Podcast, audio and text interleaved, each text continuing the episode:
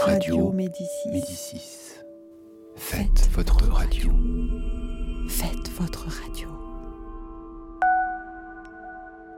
Prise multiple. Faites votre radio.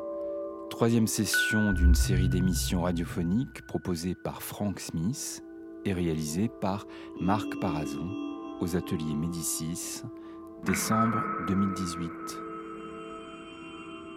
Au cœur des clichés, par séquelles. Donc euh, je vais me présenter pour commencer. Donc moi je suis un jeune de, Montfermeil d'une trentaine d'années. J'ai pas grandi à Montfermeil, j'ai grandi sur une ville euh, limitrophe qui s'appelle Chelles, qui est, je crois, euh, aujourd'hui la plus peuplée du département de la Seine-et-Marne. Donc j'ai grandi, voilà, autour de Montfermeil. là, j'y habite actuellement. Je travaille sur la commune de Montfermeil. Et ce qui est important pour moi de dire, c'est l'image des médias sur la banlieue. Donc moi, j'ai grandi, j'ai grandi en banlieue.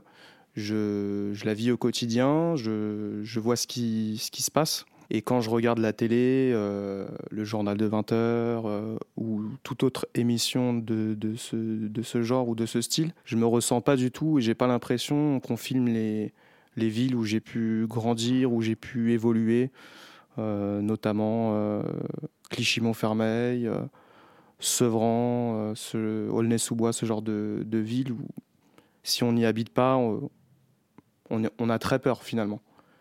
Euh, moi, si j'habite au fin fond d'une province et que je, vois ce qui, est, ce, qui est, ce qui est dit ou ce qui est véhiculé sur ces, sur ces villes, je, je, n'y mettrai pas mes pieds.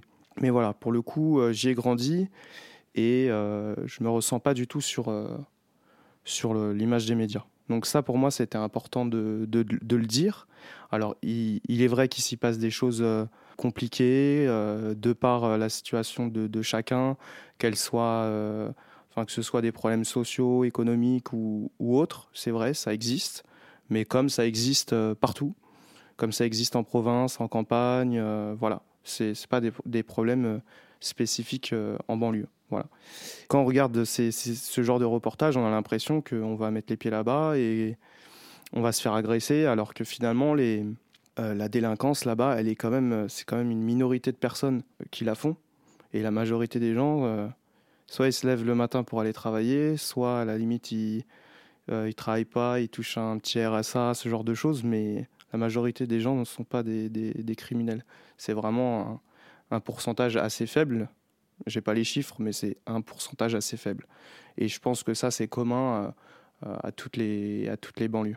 Il y a plusieurs médias qui sont bloqués sur euh, les émeutes de, 2005. Euh, donc ça fait euh, plus de dix ans que ça s'est passé. Depuis, il n'y a pas eu grand-chose. Il y a eu Villiers-le-Bel, etc. Mais voilà, on est bloqué un peu sur ces images alors qu'au quotidien on voit des, associations qui poussent, des gens qui travaillent, des, projets qui se créent. le logement, on, peut dire quand même que ça a énormément évolué.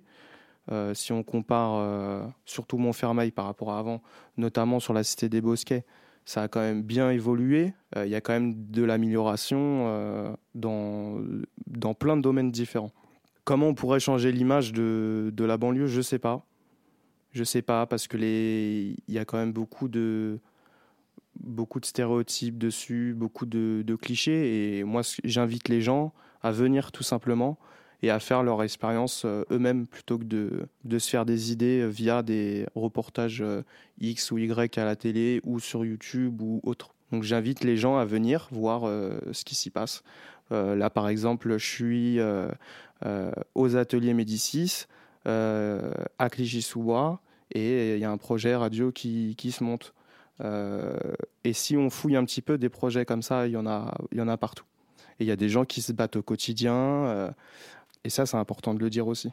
Plutôt que euh, euh, y a eu euh, un meurtre ou dans telle ou telle cité, il y a beaucoup de drogue qui circulent. oui, on le sait, mais il n'y a pas que ça. Il y a plein de positifs et j'invite les gens à venir le voir je m'adresse déjà à ceux qui ont envie de m'écouter. Et si c'est important pour moi la parole, c'est que dans, notre territoire de, Clichy-Montfermeil, euh, il y a plein de, personnes qui vont pas forcément mettre des mots sur, euh, sur ce qu'ils peuvent ressentir.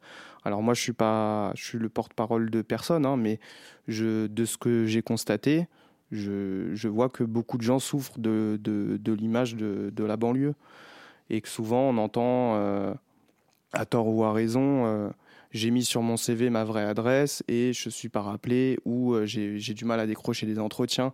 Donc ce qui est dangereux, c'est de faire des généralités en disant que tous les employeurs regardent le CV, enfin notamment l'adresse, et que quand on met Clichy-sous-Bois ou Montfermeil, ça fait pas très bien, donc ce serait une généralité de dire ça, mais je pense que ça existe quand même. Et c'est important de, le, de, le, dire et c'est important de le dénoncer toujours. Quand j'avais 15 ans, donc c'était déjà il y, a, un petit moment, euh, j'ai pris une caméra, je suis allé dehors avec euh, zéro moyen euh, et je suis parti filmer des gens. Ça, ça le nom du reportage s'appelle Au cœur des clichés, pardon. Il est jamais sorti pour pour plein de raisons, mais en tout cas, je suis parti. j'ai interviewé des gens dans la rue en leur demandant de définir la banlieue, si l'image des médias est reflétait pour eux leur quotidien, etc. Et le but, c'était vraiment spontané. C'était fait de manière spontanée. Les gens n'étaient pas du tout prévenus un bonhomme qui descend du bus, euh, je viens le voir, euh, je lui pose la question. Euh, ça pouvait être des, des grands-mères, ça pouvait être... voilà, j'ai vraiment interviewé un panel assez important de, personnes, essentiellement des gens pas connus. Il y a eu des gens un peu plus connus comme Kerry James qui a, qui a participé au, au, court métrage ou au reportage, on pourrait appeler ça. Et souvent, les, les opinions sont, sont, toutes les mêmes. C'est-à-dire, qu'il se passe pas grand-chose en fait en banlieue de négatif. Il n'y a pas des, des, des, explosions, des fusillades euh, toutes les cinq minutes et elles sont hyper rares, voire inexistantes en fait. C'est vraiment une minorité de personnes qui, qui, fait ça. Et dans banlieue ou hors banlieue, ça se passe ailleurs aussi. Et c'est vraiment dommage que qu'on parle que de ça en fait.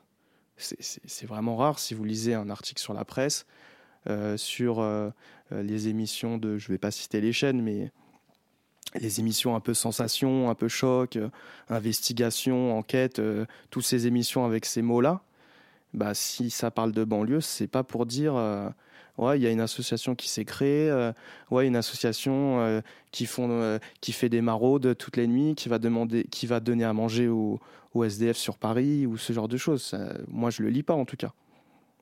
Voilà. Donc c'est l'ensemble des témoignages.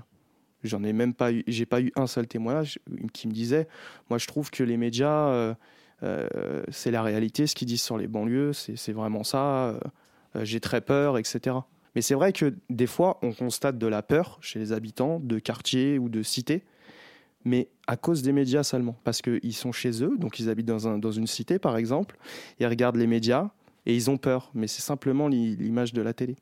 J'ai interviewé un petit de, de, 15 ans, d'une quinzaine d'années, qui disait que lui-même, il, subissait les clichés et que comme il habitait dans, dans cette cité qui est réputée euh, euh, sensible, euh, il voulait montrer, je me, je, me, souviens, hein, je reprends ces mots, qu'il était un vrai thug parce que, parce que sa cité avait une réputation de thug dans les médias et que lui, pour être au, au niveau, il fallait qu'il soit thug. Donc du coup, il se laissait il laissait euh, son, comportement se faire guider par ses, par clichés, en fait.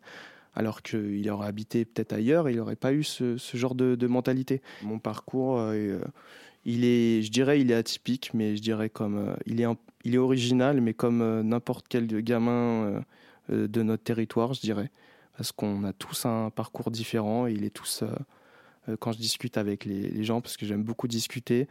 Euh, on a tous des parcours originaux.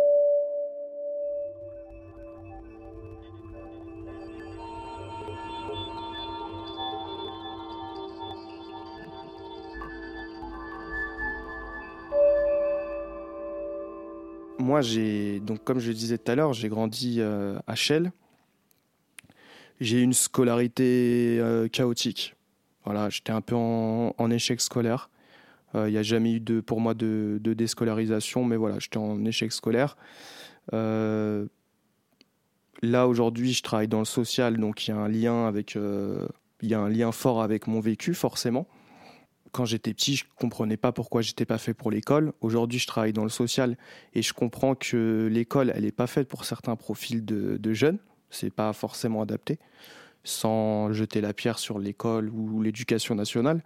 Mais on constate que sur, sur certains profils, c'est pas forcément adapté de rester euh, sur une chaise des heures et des heures. Il y en a qui ont besoin de d'interagir avec l'environnement, de, euh, de faire en tout cas, et pas que d'écouter. Voilà. Donc voilà, un petit, j'ai quand même eu, un échec scolaire et euh, ensuite j'ai fait des études dans le commerce que j'ai pas eu. Et après, j'ai commencé dans l'animation socioculturelle, euh, toujours dans cette volonté d'aider les autres. Moi, je fonctionne que à l'entraide et c'est pas du tout des choses qui sont calculées, mais des choses naturelles pour moi. Euh, si je suis, je suis, dans le bus, euh, je vois une maman avec sa poussette, je vais l'aider. c'est des choses qui sont pour moi naturelles. Voilà, c'est dans ma personnalité. Donc j'ai toujours voulu faire du social finalement, puisque c'est un métier qui demande de, l'empathie, euh, euh, solidarité, etc. C'est des mots pour moi qui, me parlent. Voilà comment euh, mon parcours assez, assez résumé. Puis dans ma, dans ma vie personnelle, j'ai un lien avec le, un lien fort avec le, hip-hop.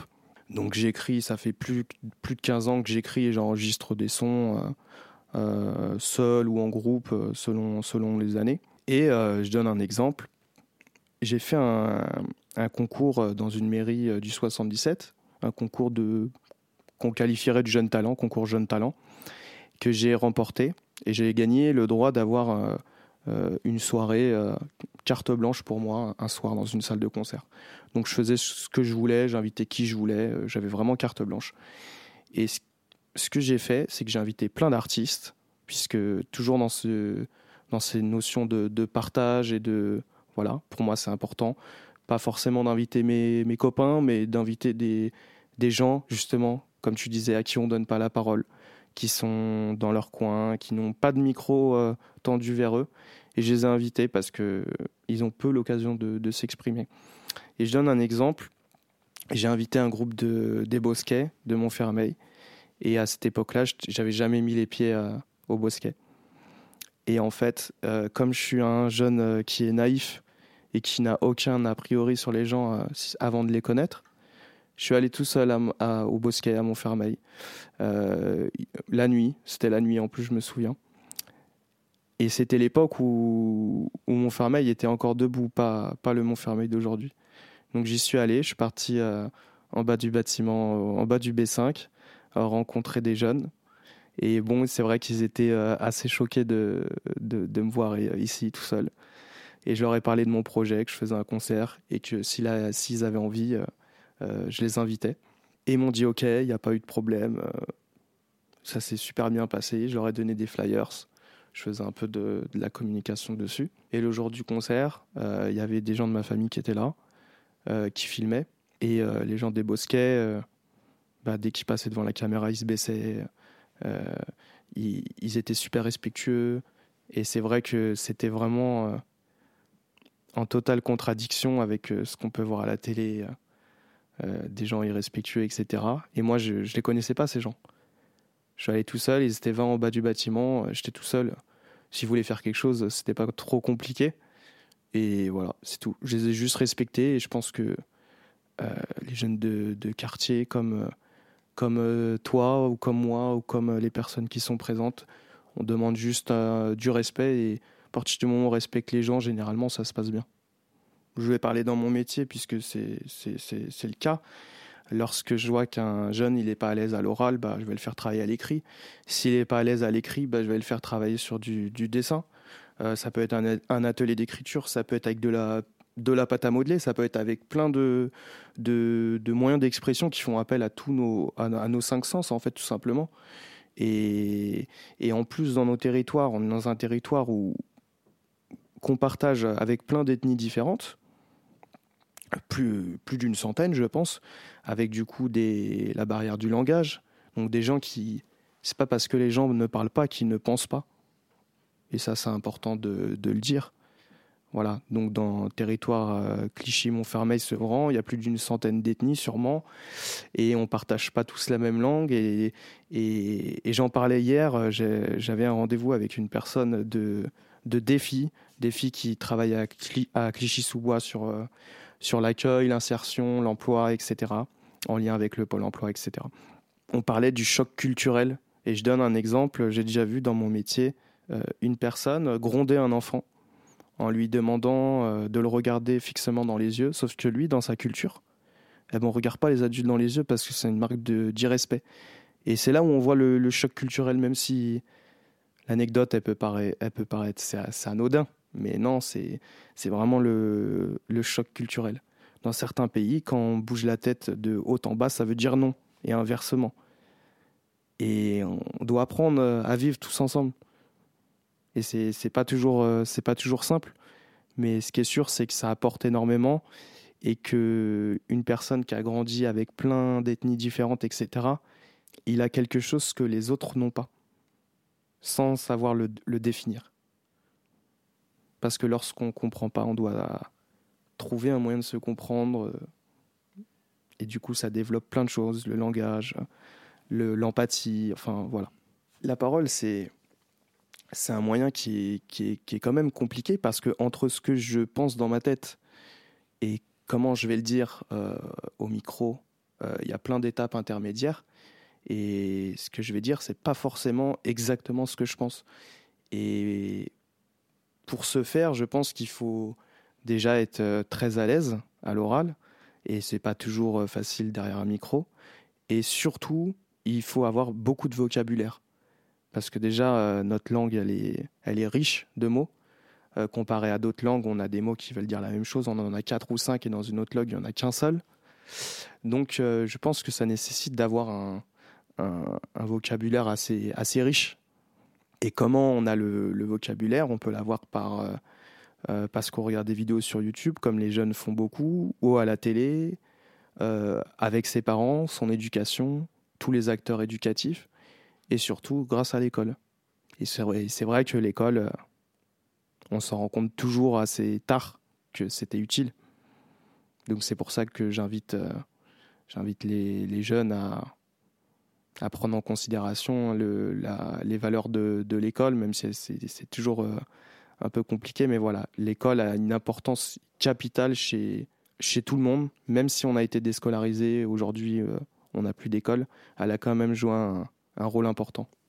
C'est peut-être pour ça aussi que, que certains profils de jeunes, euh, ça, ne colle pas avec l'école parce qu'ils ont besoin de, de, cours interactifs, ils ont besoin de, de, s'exprimer et non pas d'écouter euh, euh, une seule personne. Ce qui, on n'en parle pas souvent de ça, mais une salle de classe, c'est ça ressemble, toutes les salles de classe se ressemblent un, pro, un, enseignant, un professeur des écoles euh, en, bout, en bout de classe, et toutes les tables tournées vers, vers cette, cet enseignant. Or, les, les, jeunes entre eux, ils ont beaucoup de choses à s'apporter. Pourtant, les jeunes, la, disposition des tables ne fait pas en, sorte de qu'ils puissent échanger entre eux, puisqu'ils sont tous tournés vers la même direction. et ça, si on peut le traduire brutalement, et de manière caricaturale, hein, je précise, c'est euh, le professeur a le savoir et vous, vous êtes des, élèves. Bah déjà, moi, je ne partage pas la phrase que tout a, tout, a été, tout a été dit. Moi, je pense qu'au contraire, il y a la plupart des gens qui, qui ne s'expriment pas, donc comme par exemple ceux que j'ai cités tout à l'heure, euh, où il y a une barrière de, de langage, où ils sont pas super à l'aise à l'oral, où ils ont pas assez de vocabulaire, où ils ont une estime de soi assez faible pour, pour, pour prendre le micro. Mais je pense qu'au contraire, ces gens-là, ils ont, ils ont plein de choses à dire. Et c'est souvent euh, chez eux qu'on retrouve des, plein d'anecdotes qui sont super intéressantes ou des parcours de vie super intéressants. Et d'ailleurs, j'invite ces, ces, personnes à venir le dire si, s'ils ont envie de le faire, en tout cas. C'était Au cœur des clichés par Séquelles.